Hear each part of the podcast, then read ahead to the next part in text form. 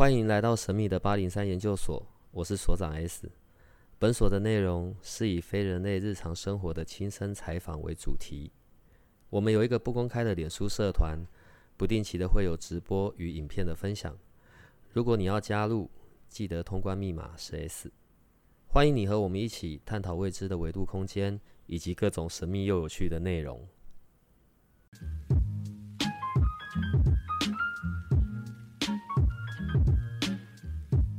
不知道为什么，对你拿到那一根棒子就长得特别的奇怪。不是，就是上课一定要拿一根。其实我觉得拿笔就可以，不用拿这么长的这个东西，好不好？但拿了心情会比较好吗？嗯哼，不好说。我觉得呢，呃，我我觉得今天来做一下复习，好不好？因为其实我们很少有系统的在讲过这个事情。嗯。通常，如果我自己什么都不知道，然后我上网查了我的人类图，然后我的人类图出来了嘛，通常会看哪些部分？怎么样是一个有系统的开始一路看这样？是因为你们就是说，如果我今天一般只是一个麻瓜，呃，不是，就是我麻瓜是你讲的，我哎，等等，那一段可以剪掉。各位听众朋友，思思说你们是麻瓜，不是，不是，就是，呃。哎，我出去不要看我 body，拜托。当你拿到一张人类图的时候，其实你一定会看到这些东西嘛，就是上面有一张人类图这么多，然后底下就是写了一堆东西，什么生显示生产者类型啊，人生角色啊，然后再大家好，就你一定会看到这些什么人生角色啊，然后定义啊，非自己的主题类型，非等等这些东西，你一定会说，嗯，我不知道这是什么东西，而且这张图一出来的时候，花了发。我根本看不懂啊，然后它不会像那些我们占星的那些知识那么简单，一出来就哦，双子座很爱说话，很沟通很厉害，然后处女座龟毛难搞，双鱼座爱哭为博的之类的，你就会就一摊开，大家都很知道，因为人类图其实不是这么普及的知识，所以大家可能就会看不懂。那我们就来讲说，你要怎么看这些东西？嗯，对，因为你一开始的时候，你一定会先看到这个图。可看到这张图之后啊，你一定会，我们我们在人类图当中把人就是最一开始你一定会看到这个地方，这里类型，类型是你最重要的地方。呃，我记得类型有四种，对不对？对，类型有四种。呃，显示生产者、生产者、显示者，还有反应者。然后显示生产者其实它就是生产者的其中一种。哎，不对哦，你刚刚讲的是显示生产者跟生产者。还有投射者，你为什么遗忘投射者？嗯，好，不好意思，继续。最该被遗忘的是反应者，就是你遗忘投射者。嗯嗯，哎，对不起，我将会得罪投那个反应者的观众吗？然后呢？对，因为它会有这这四种类型，所以你一定会说啊，那我我不知道这些东西是什么类型是最重要的，因为类型会决定我们的人生策略。我们在人类图当中最重要的一句话，大家一定会听到。你或者是有时候听到像 Larry 老师，他就会握起拳头想要打人，他就回到你的内在权威跟策略来做决定，所以你一定会看到内在权威这个地方嘛。例如说什么情绪型啊、直觉型或荐骨型。呃，这个是有直接的关系的吗？譬如说显身就一定是情绪型吗？没有。哦。因为你刚刚说在人类图里面最重要的一句话会说的是什么？什么？呃，跟随你的，回到你的内在权威跟策略做决定。好，所以你看哦，上这张图出来，我们会往下，我们会看到这那那几个那几个嘛，对不对？然后内在权威看的是什么？你那衣服可不可以不要一直掉？它一直掉，我也没办法。你是今天要拍摄，你都很故意，对不对？我不是，我真的有好好穿衣服，它只是自己一直掉。好。对，那是要看哪里？其实内在权威啊，我们如果之后有做个特辑的时候，哎，我们上次是不是有有有聊到一些？有聊到一些嘛？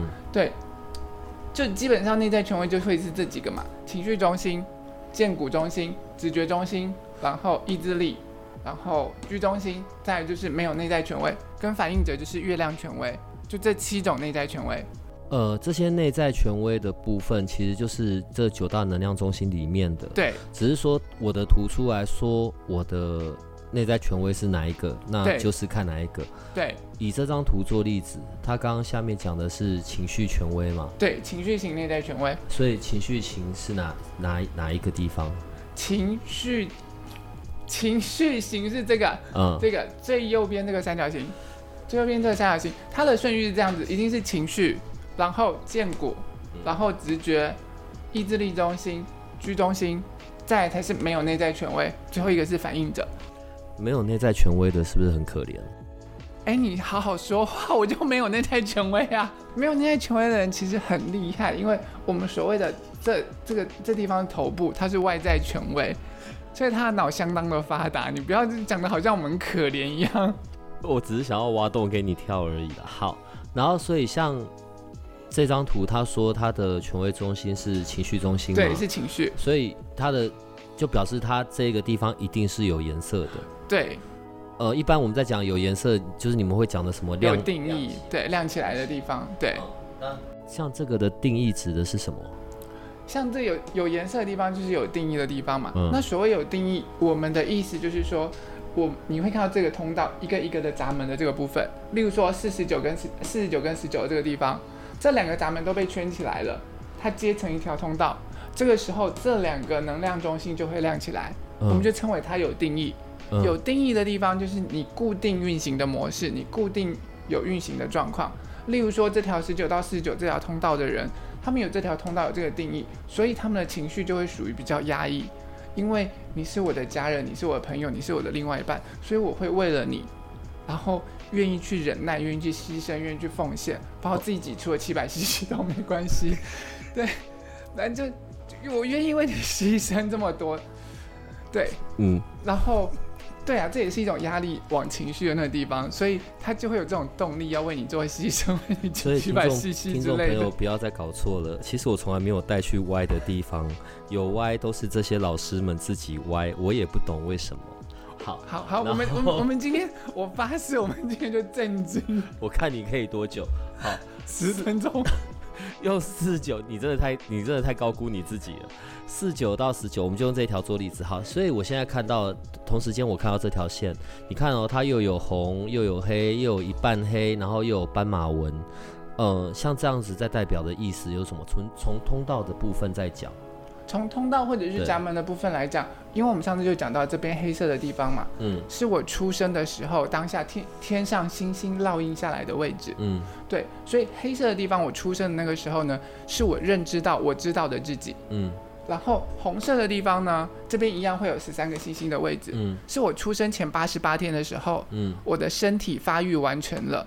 对，然后那个时候天上星星烙印出来的位置，嗯。所以就是我身体或者是我潜意识，或者是别人看着我的时候在做的一些事情。，OK，对，所以就会出出现一张图上面就会出现我们的意识层面，我们脑袋知认知的自己跟别人看见的自己，我们的潜意识层面，这就是红跟黑的意思。那反映在通道上呢？为什么会长那样？你就看见黑色的地方，这边有一个四十九号，嗯所以黑色被圈起来了，对不对？然后红色的地方，哎，黑色的地方还有一个十九号，对不对？对，所以这边黑色的地方是不是有也有十九号的地方？哦所以就就会有红又有黑。，对，然后红色的地方这边红色有一个十九号，所以就又红又黑。嗯可能你看到会有一半红色的地方，就是这个，例如说这个三十号，这三十号的话呢，红色的地方这里就有一个三十号，哎哎，这里就有一个三十号，有没有？对对，所以它就只有红色，因为黑色的地方没有嘛。那红黑就是我黑色的地方也有，我红色的地方也有，就是红黑。那你看哦，像三十号到四十一号那一条通道，嗯，所以它只有一半，所以意思是我那个闸门的特性，呃，人家是看得到的，对对，但我自己并不觉得有，我自己看不到。我可能会渐渐慢慢长大成熟的时候才会知道。例如，人家就是说，当看到你的时候，会觉得你做一些事情很有热情，嗯你热爱自由，或者是等等的之类的状况。可是你常常会觉得，我好像没有你们讲的这样子啊。我好像没有，就是看到人就热情奔放，要扑上去，要跟人家磨蹭，干嘛干嘛的，没有。可是人家就说你有，对你一天到晚就黏上来跟我磨蹭，你就是要管你的时候，你就一想跑啊，或者是很热爱自由的那种状况。其实从你前面说你会很正经到现在，大概了不起也只有四十秒而已吧。我很震惊来啊来，！往下往下。好，所以接着，好，我先知道我的类型，然后去弄清楚我的内在权威主宰的是哪一个情绪中心，接着就会看人生角色。哦，对，对，人生角人生角色是什么意思？人生角色就是其实是我们跟外在互动的样子，嗯，我们跟每个人外在互动的样子，你就会看见这边这四颗星星有没有？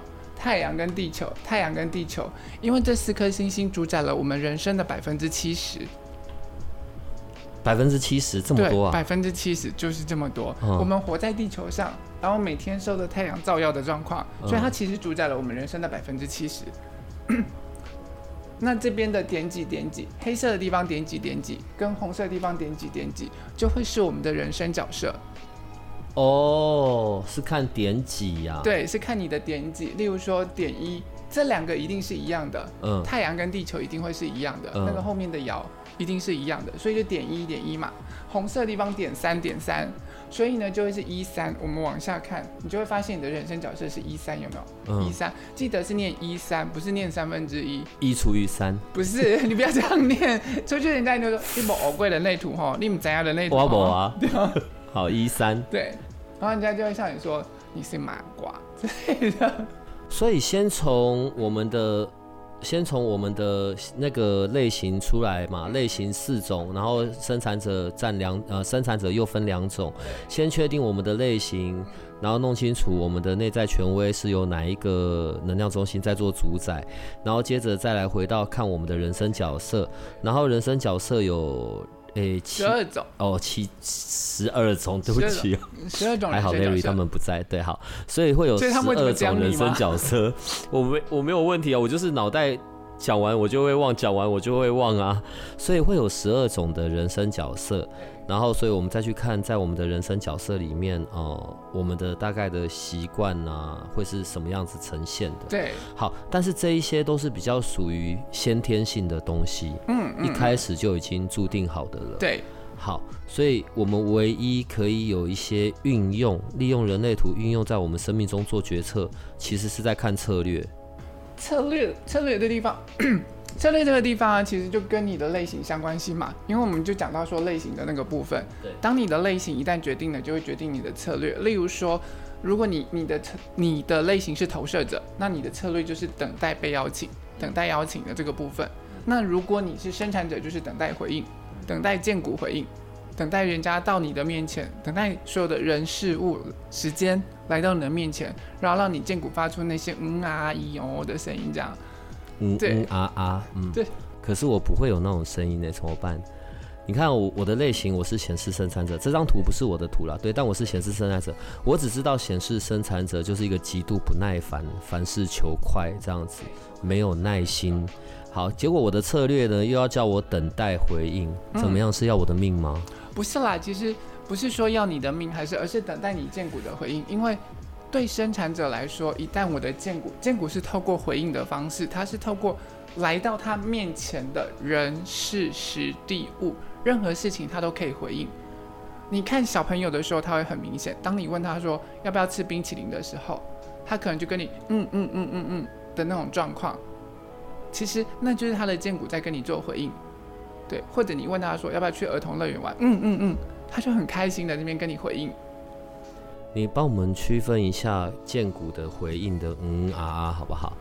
呃，我我对于剑骨回应的认知啊，嗯。反正就是嗯那种嗯是有区分的嘛，就是满心欢喜的嗯嗯嗯嗯对，然后跟敷衍的嗯哼嗯哼，其实对外我出不来那种声音呢，来你示范一下吧，对外国人来说，你问他他们的时候，可能就嗯哼嗯哼嗯，这个是有还是没有？这是这是有回应的，这是他他对他来说是有回应的，因为你可能在跟他聊天的时候，那外国人在对你的话有回应的时候，嗯哼嗯哼嗯嗯嗯，我们东方或台湾人比较容易用嗯来做回应，因为建股的回应会因为人种跟地区的那个有所区隔，嗯对，但是你一定会从他的语调上面听起来，例如说你把钱给我好吗？哈，啊，啊对，那嗯那那迟疑的那个啊就是这样啊，对，那个迟疑的迟疑的声音是代表说他有回应，但是他他并不是对这件事情真的有回应，他可能是拒绝的状况。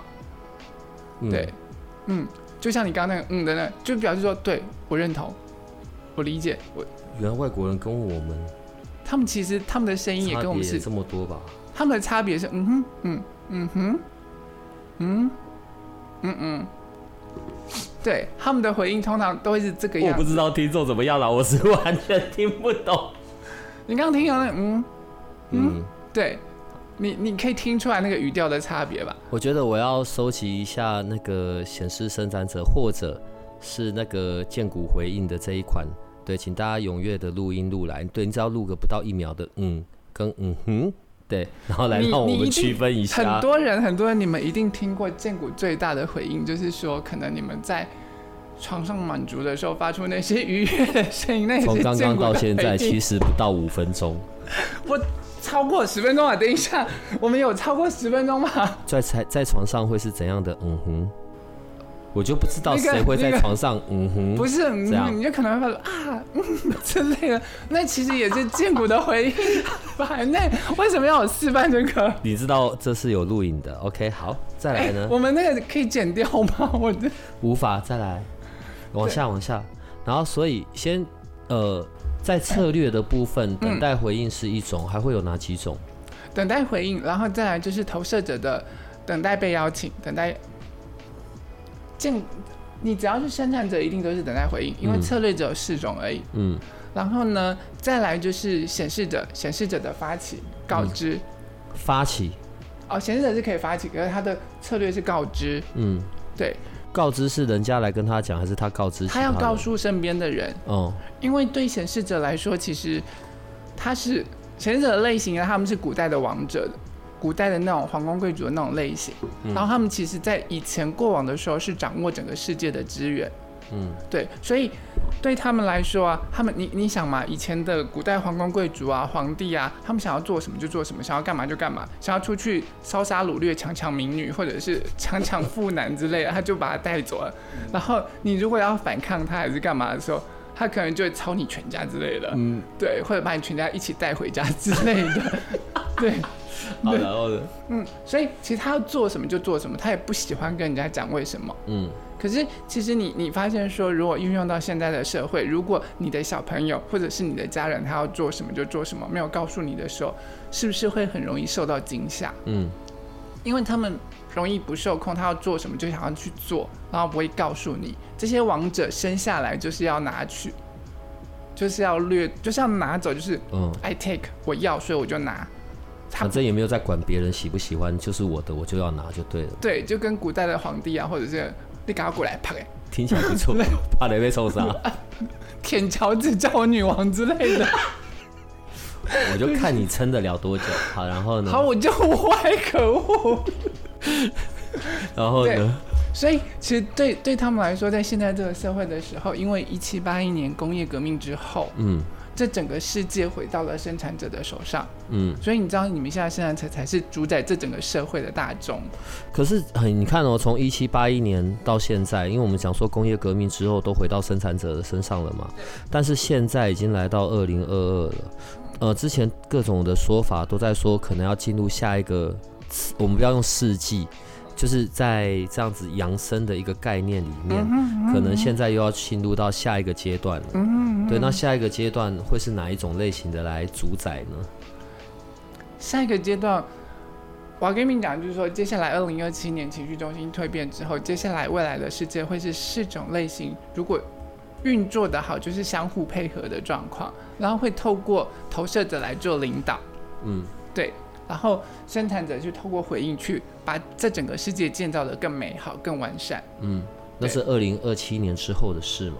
其实，如果正确来说的话，我们只要运作的好的话，它就会慢慢慢慢的步入轨道。可是，二零二七年之后的状况，整个主宰其实不在那个焦点，不会在我们的人人类的身上，会有一些新的物种、新的人类出现，那叫 rave。可是，嗯，因为我们今天讲的是基本的东西，我们就不再额外提那个那个东西。好，对所以策略的部分看完了，接着那个定义，定义那个是什么意思？定义的那个地方就是这里啦，因为我们真的，我们本来都是讲能量中心跟能量中心圈起来，这个叫定义嘛，对不对？对可，是再来深度的讲定义的那个地方，你就会发现喽，这一整张图当中，它是不是有两个区块，有颜色的分成两个区块？仔细看的时候，情绪中心跟压力中心是分成一个区块，因为情绪中心没有跟其他的地方接在一起，对不对？嗯，然后呢，压力中心、根部中心，它跟情绪接在一起之后，它没有跟其他的连在一起。这是有规则的哦、这不是有规则，而是你要看它它整个图的分布的状况。嗯嗯嗯，对，然后再来这边有没有？这边剑骨跟居中心跟喉咙、逻辑跟头部这边又连成一块这样子，所以它就变成两个区块，它的颜色分布分成两个区块。OK 是这样看，对，它就叫二分人。也有些人是，他他的所有区块是连在一起的，那那就叫一分分人对。然后还有呢，它的图里面就分成三个区块的，那就叫三分人。到底有几种？更少的是四分人，就是 Larry 啊，哦，爆出他的他是，外星人，没关系。对所以比较少见的是四分人，对，比较少见的是四分人跟反应的，就是完全没有区块的。几分人在个性上面或者在他的习惯上面会有什么不一样吗？应该是说他在消化资讯的那个部分，内在整合的部分呢，会有所差别。嗯，因为一分人来说的话，我就好像身体里头我是住着一个人一样，那我一个人要做整合自己内在的资讯，拿共识就会相相对的比较快速。嗯，可是那个一个区块一个区块，就表示说我身体里面像是住着几个人一样，所以二分人就表示说，好像你身体里头住着两个人。嗯那这两个人呢，会在你的身体里头拿共识，会去打架。所以比双子座还复杂。对，然后如果三分人的话，它里面就就好像三个人在拿公式，所以他做决定有时候他会很急躁的想要快速的做决定。可是你就会发现，他今天做完这个决定之后，明天又换一个决定，后天又换一个决定，因为他身体里头住了三个人，嗯，然后就会觉得妈的，你一天到晚变来变去，到底想怎样？林北就是没改力。对，所以分人的数字越多，生活就越辛苦。他自己，尤其是说像三分人或者是四分人的时候，他们会比较内在会变化比较多，是因为他光自己跟自己拿共识，他就需要比较久的时间了。对，然后更何况还要再跟外面的人在一起拿共识，相对对他们来说就会比较辛苦。然后，所以你看，刚刚这样是看到关于定义。对，好，所以另外一个非自己主题，这个又嗯在讲的是什么？非自己主题啊，就是讲，就是说每个类型，每个类型，如果他没有回到他的内在权威跟策略的时候，受到外在的影响，他会产生出来的那一些一些不舒服的一些情的那些情绪啊状况，或者是呃，他会受到影响的那个部分。例如说，像生产者就是挫败感，哦，这是一定有固定的。对，像生产者他通常都是挫败感，嗯。然后呢，显示者就是愤怒，嗯，对，然后投射者就是苦涩，对，然后反应者就是失望。为什么都这么糟啊？因为他就是没有回到自己的状况啊，然后被外在影响，他，没有办法好好的满足自己自己想要的那个状况，所以他就会呈现出这一些负面的，我们觉得是负面的、负能量的状况的这些情绪啊等等的这些。我们等一下再回到非自己主题，我觉得在这里有比较多可以去去聊的。好，所以最下面再再跑出一个轮回交叉，我是不知道这个图是哪一位的啦。右角度交叉之爱之船，对，对为什么听起来就感觉很愉快？就很愉快，有没有在那个船上面啊，然后开心，然后怎么样？恩爱啊之类，没有，不是，没有这这个这个故事，这个爱之船的这个故事是有典故的。嗯，对，就是很多很多这些轮回交叉，所谓的轮回交叉，我们之前简称轮交，就是你们这些 轮回人类图的交叉老师为什么都长得这么的奇怪？轮交，OK，好，其实这是我们来到这个世界的人生使命。轮回交叉有几种？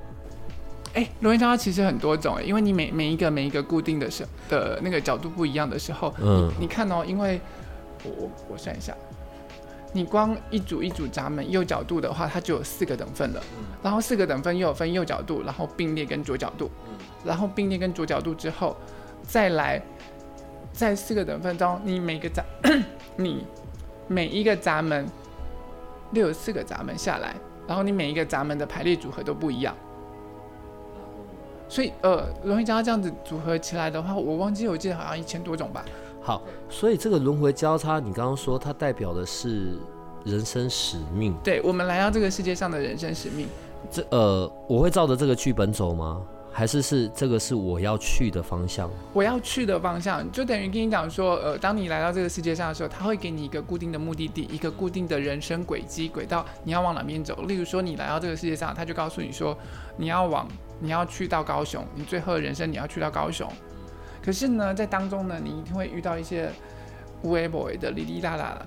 呃的很多事情，我就要绕很大一圈。对，可能就会绕。例如说，我可能明明我从台北出发，然后我要到高雄，嗯，然后可能就会飞到美国，然后飞到埃及，然后呢，再飞到了呃，例如说日本啦，去当 AV 男优女优之类什么什么，然后慢慢再回来。好，然后呢？对，最后就会回到。最后我还是我我本来可能只要两个小时，我就可以到高雄。对我偏偏要花了两个小时，我偏偏就要花二十年，我才要到高雄。可能不止二十年，你可能花了一辈子，最后才到高雄。嗯，对。好，轮回交叉这里面所代表的，呃，说的使命或者方向，问题是我怎么知道他写这什么意思？所以，所以才需要我们分析师啊。哦。就像这个爱之船啊，你看这右角度交叉爱之船，你可能看不懂啊，然后你可能会觉得哇，爱之船感觉好像很好啊，或者是干嘛？那其实爱之船呢，就是诺亚方舟的这个故事，嗯，代表就是。你那个爱之船代表就是你是这艘船，可这艘船呢，每个人的船也都不一样啊。因为如果你今天你生活在丰盛美满的环境当中，那你就可以承载着这么多人的时候，你可以给他们很多的爱。可如果你成你在那些就是说比较。不健全的那些环境下成长，你自己都没有办法给自己爱了，所以你在承载身边的人的时候，他们可能就会觉得雨风飘摇或干嘛。那如果你是比较歪的一条爱之船的时候，你可能上来的人都会带你去一些奇怪的，好的老师带你上天堂，然后不好的船就带你进套房，一天到晚，你懂吗？对，我不懂，其实你在说的东西我完全都听不懂，但我知道呢，思思老师是人类图老师里面呢。最和蔼可亲，然后最贴近人们的，对吧？对，我是我。对，然后而且深受我们的听众喜欢嘛，对不对？真的吗？这我不知道。真的啦，真的啦，真的。这我不知道。所以基于我们刚刚讲的这一些，这一集出来之后啊，各位听众可以在这一集的那个那个我们的社团里面。的下方你就留言，你就留言你的轮回交叉是什么？对，思思老师会一个一个上去的回复你们。OK，好，然后再来。等一下，你不用写到几千个字，你就大概讲一下，让他们心里知道一下就好啦。不然谁知道？又不是每个人都爱之船，好不好？然后你就大概好好讲一下。好，所以你们刚刚听到他说好了。我突然，哎，为什么我突然被推坑了？好，然后，然后快点。我要跟你们讲一下，因为。它这个轮回交叉，其实它只是给你一个大的方向，一个既定的方向的那个轨迹，嗯，而不是告诉你说一生下来的时候告诉你说你一定会成为医生、技师，或者是说你一定要成为名片的男优、女优，然后也是另外一种技师之类的，没有。对，它只是告诉你一个大方向。例如说，里面可能有一个疗愈，就是告诉你说，可能对你来说，你是要来疗愈这个世界，或者是疗愈身边的人，疗愈你自己，这会成为你一个人生方向跟主题。但并不表示说你就就会成为医生啊，或者是什么的。所以看来轮回交叉跟非自己主题，这是两个相反的的路径嘛？对。呃，轮回交叉是我的方向，非自己主题是我容易变黑暗的那个东西，是这样看的吗？就是我受到外在的影响，没有做回自己的时候，容易呈现出来的样子。呈这是这是结果的样子，并不是原因的样子。哦，所以像在这张图，如果我掉入了一个非自己的主题，就是我没有回到我自己的内在中心，我就很容易产生各式各样的挫败感。对，就是如果对生产者来说，因为这。对生产者来说，他他要做任何事情的时候，他是建骨是必须要有回应，因为建骨是一个生命的动力，嗯，它是提供生命的能源。如果我今天对这件事情有动力的时候，建骨就会提供你源源不绝的动力去做这件事情。例如，你对于床上的这件事情很有回应的时候，它就会立刻提供你那个动力，可能一夜七次，然后一整晚都不用睡都没有关系。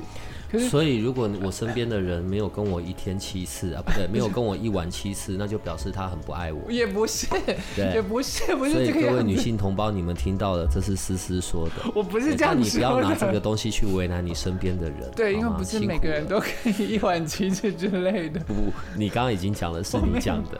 不是，不是这样的。我今天来一直被挖坑哎，各位听众。然后，然后快点。对，所以对他们来说啊，就是呃，如果他能够提供他他建股有回应的时候，能够提供动力的时候呢，他就会能提供源源不绝的动力，他就可以做这件事情嘛。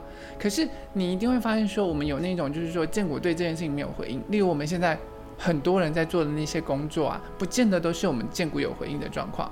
呃，用白话文说，我们平常会讲，就是可能并不是我真的喜欢的，但我是必须不得不做的。嗯，就像你，你一定会发现说，在过往那些呃年轻的时候啊，当你很喜欢打篮球的时候，那可能一出去的时候，一整天都在打篮球，打了一整个上午，你就会觉得心满意足，很开心。对，永远都不会累。对，那就是建谷在做有回应的事情的时候的那种状态。嗯，可是今天你可能就是说，当你要开始写功课，然后呢，你可能写不到一个小时之后就开始累，那就开始觉得很烦。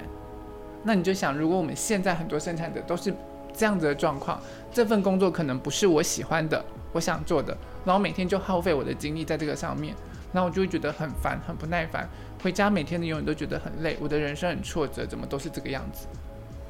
那就是他的非自己主题。好，我我们用刚刚工作或者是功课，我我们只是在做一个例子而已嘛，对对不对对？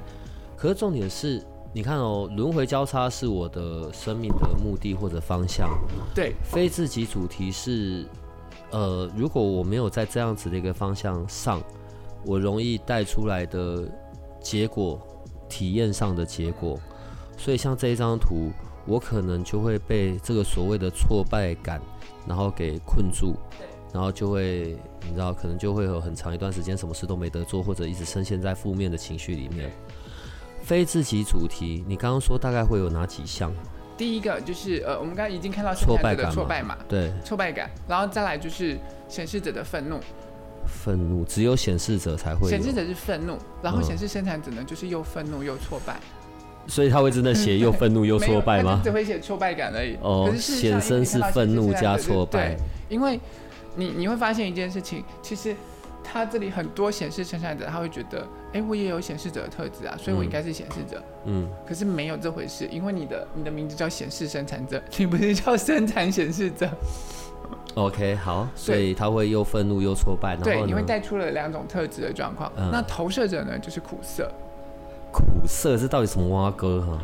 就就是他会觉得他的人生很苦，因为对投射者来说，他不是动力型的，像显示者或者是生产者这两者呢，这两种它是动力型的嗯，类型。可是投射者呢，它不是动力型的类型，也就是他生下来呢，我现在先我现在先讲，我讲的这句话不是代表说是投射者你就不需要工作，而是投射者他生下来不是来工作的，他生下来是来提供他独特的独到的见解，然后让这个世界能够更加顺利的顺畅的运作。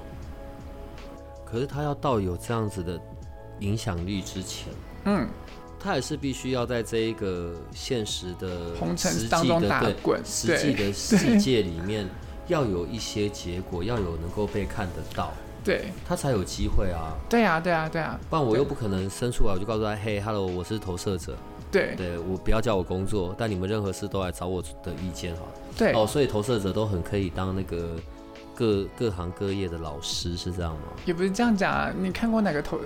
是每个投射者都变成诸葛孔明吗？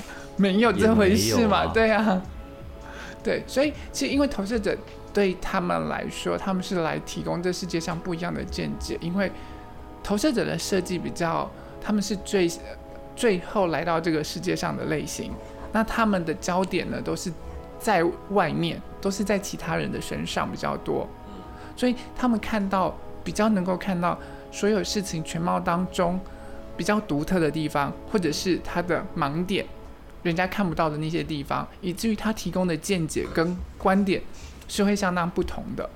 但他们看事情不会有看错的方向吗？也会啊万一，如果他看错了，那他不就会变成有很多的偏见或者是什么？你知道很有有一些时候，有一些投射者，他当然一定会就是说，你会发现说，当他讲话的时候，就会充满了一些苦涩啊、偏激啊等等的那一些状况，那就是因为他没有等待被邀请。你一定会发现说，有很多投射者，如果因为他们的焦点在外面，在你身上，所以他一定会看到一些不好的地方，或者是觉得你可以更好，可以更不一样，让事情更顺畅的地方。然后他这时候就会很主动、很积极的跟你讲，我跟你讲要怎么怎么怎么做啊，我告诉你应该怎样怎样怎样，或者是等你不耐，等在等你要做这些事情的时候，都没有人做，等到最后他不耐烦了，他就自己来做。可是当他自己来做的时候，很容易就会变成就是说，受到人家的推拒或拒绝，就会跟你讲说啊，我又没有叫你这么做，啊，你跟我讲这些东西，我又没有要听，你真的很鸡婆，然后之类的。那这时候他们会感受到被人家推开跟推拒的那些难受，那种能量场推开的部分，然后他就会觉得很苦涩，因为他连生气的力气都没有。好，我们刚刚那个只是举例，但我们现在回到这一张图上面，我们先不管上面的那些通道或什么的，光就这里，你看哦，类型、人生角色定义、内在权威策略、非自己主题、轮回交叉，只看这里，大概就已经可以定义，也不能用定义，大家就可以描述出这张图的那一个人，他的一些呃，他在这个世界上的呈现的方式，还有他的个性。还有他要怎么样会比较顺利？对，是这样子嘛？对不对？是。呃，举例这样，像这里，你会怎么去？你看到这几个项目，你会怎么去总结这一个人？总结这个人？对，只就这里，不管通道。就这里不管通道的话，基本上我会跟他讲说，呃，这个人因为他是情绪型权威，所以在情绪型权威的这种状况下，他很喜欢在情绪上面冲动做事，然后情绪一来想要了就扑。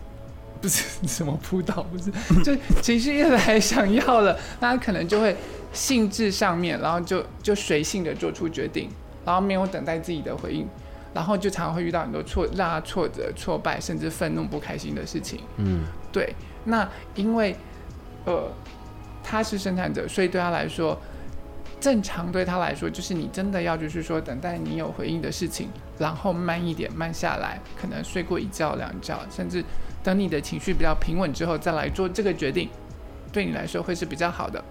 对，那很多时候你可能会变来变去，因为你是情绪权威，然后今天做这个决定，明天又做那个决定，再加上你是二分人，所以内在可能会有比较多一些挣扎。对，那慢下来对你来说是会比较好的。那人生角色的这部分就会提到了，你因为你一天到晚在犯错，然后。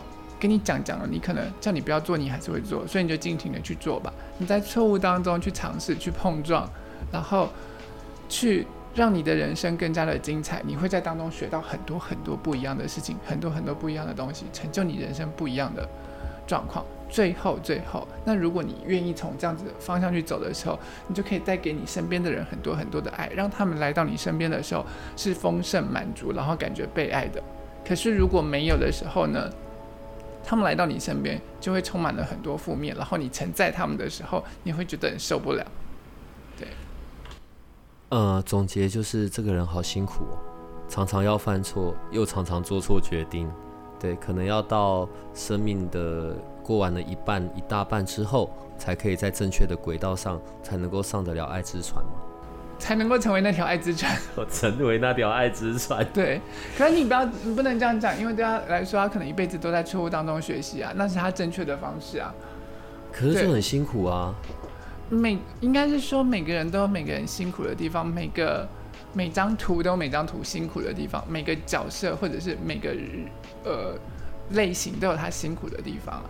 呃，我我们这一集一样会是上有录影的，嗯嗯嗯，所以这一张图的主人会看到吗？张图张图是前几天，他可能才刚出生没多久，哎，OK，那就没事了。对，他可能要二十几年之后看到这个的时候，他说：“妈的，这家伙拿我的图里面讲有的没的，还敢大放厥词。”哎，你说这张图的主人才出生没多久，所以这是家长。没有，这这就是呃，一一张图呢，是我们之前在讨论，就是当天留日的时候，然后当天 print list 出来的一张图这样子而已。好，我我现在要问的就是另外一个方向了。作为爸爸妈妈，然后当我知道了，假设这是我孩子的图，哇塞，我就觉得看他未来的几十年太辛苦了吧？我要从这张图，我要怎么去看到我跟他可以有的互动方式呢？对，我要怎么样让他是 比较不会那么受伤，或者让他比较可以轻松一点，不用这么辛苦，一天到晚犯错。只是从这张图看起来，这个人应该也是一个叛逆的人吧？就是比较给小、比较叛逆的小朋友。那爸妈怎么办？就是爸，首先有一件事情，我们觉得辛苦，是我们觉得辛苦。你再说一次。我们我们我们或者是爸爸妈妈看看他，觉得他很辛苦。对。他可能一辈子在这个状况下，他可能不觉得他自己辛苦，他可能觉得那就是我的正常发挥，我人生的正常发挥。哎，这个部分就又蛮特别的，所以其实我们也应该不要有过多的干预。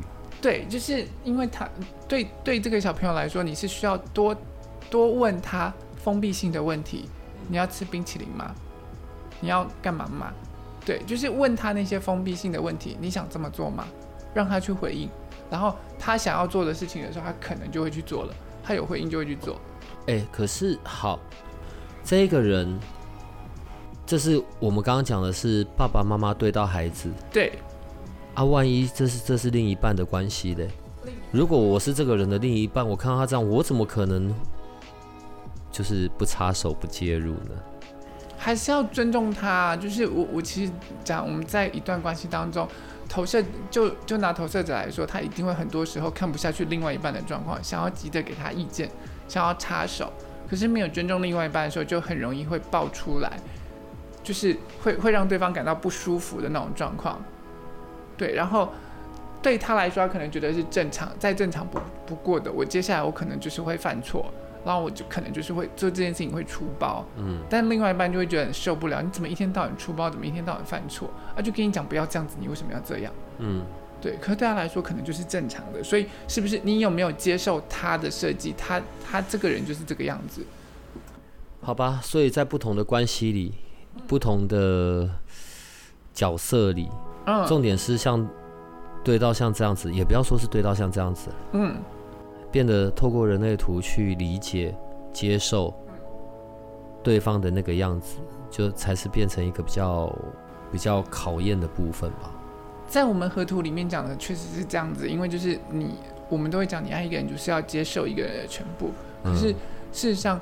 对很多人来说，我们都是仅止于脑袋知道这件事。嗯，真的要身体力行的去接受这件事情的时候，是 bullshit。就是你还是一样会是一直不断的去插手对方，你不应该这样，你不应该那样，那一定会试图去改变对方。这这就会造成人人跟人之间很多的摩擦，跟关系当中很多的火花跟不舒服的地方。好吧，所以大家就好好的跟充气娃娃在一起，就绝对不会有这方面的问题。嗯，以后以后的 AI 机器人啦，可能就会，嗯，那个时候我们都几百岁了，好不好？对，但但我我要讲的是，其实如果我们学人类图的时候，我们真的了解到我们自己的时候，我们会就会尊重我们自己嘛。可是，在进入一段关系的时候，我也会希望另外一半这样子尊重我。那我也会用这样子的方式去尊重他。我真的了解到，原来他真的就是这个样子。有些地方我真的没有办法去改变他，那我就会觉得，哦，好，要么我就是接受他，要么就是我不要跟这个人在一起，再换一个人。呃，刚讲到河图，好啦，要讲一下上一次做河图的那个活动吧。嗯。所以你都处理完了吗？嗯嗯。有都处理完。嗯。哦，啊，跟他们的互动还开心吗？还可以，还可以，还可以，还是互动完你就害人家分手了？没没没没有没有，我怎么会害人家分手？因为我其实不知道是谁有河图，对，所以我现在讲话可以不负责任。就是，呃，我我觉得是这样子，我都会跟他们讲说，在人类图当中没有，就是说你一定要分开来，或者是你一定要在一起或干嘛，而是你能不能够接受跟这个人。在一起，他原本的模样跟接受你自己的模样，然后接受你们两个可以在一起的时候，他可能会产生的一些地方跟冲突，然后彼此尊重的时候，怎么去做一些调和、配合跟调节，然后才能够让这些地方变得比较少，这些冲突的地方变得比较少。那我能不能接受这个地方而已？这一集出来以后啊，我希望啦，那个有找你做合图的朋友，对。也可以在这一则下面的留言，大概讲一下对思思老师的看法。对我一直很好奇，在他帮你们做合图的过程里，他是不是常常都只会把你们带往床上的方向？我没有带到那个地方。我做分析的时候，我是很震惊的。对，很笑我才不相信。真的很震惊，但你们要相信我，我真的很震惊。对，没关系。重呃非非自己主题，其实这上面的这几个项目，其实都是一个可以被拿出来独立探讨的一个。大的大的范围，对，光非自己主题这一块，嗯，然后我知道好像在非自己主题那里，你们到时候会也有一个好像类似小型的工作坊嘛？对对对什么时候？可是这可能要等到六月多了耶。那六月你现在干嘛讲呢？好，我们今天就到这里了，就这样吧。好啦，为什么针对他你们会有一个独立的一个工作坊？因为应该这么说吧，就是在这个非自己的那个部分，通常我们这些非自己都是因为外在那些空白的能量中心影响，然后造成的一些呃我们受到外外在影响的时候所呈现出来的那个样子。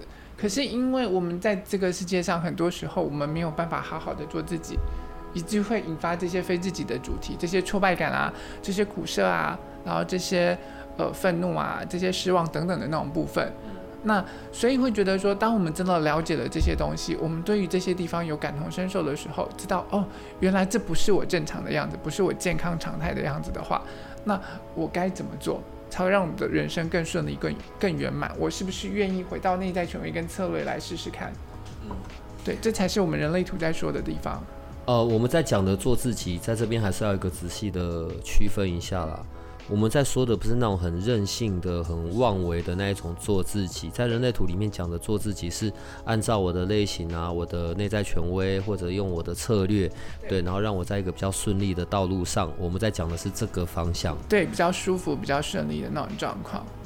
对反正不是那种乱七八糟的做自己。对对对，如果每不是只要我喜欢就可以对扑倒，或只要干嘛？不是只要我喜欢，就有什么有什么不可以这样？对，这样世界就会很乱，然后而对对而且还会危害到别人。对，不是我喜欢就跟人家讲说抢粮、抢钱、抢男人之类的，不是 真的。